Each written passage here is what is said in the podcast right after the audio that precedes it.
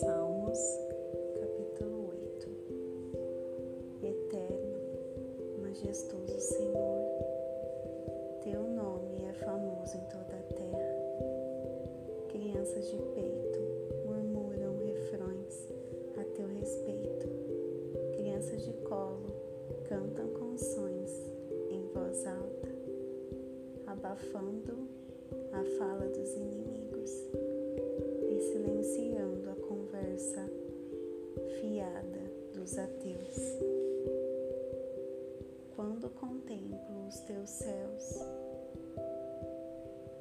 escuros e imensos, tua joia celeste feita à mão,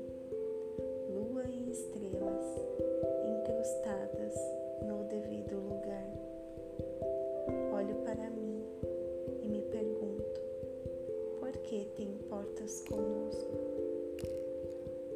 Por que olhas uma segunda vez para nós?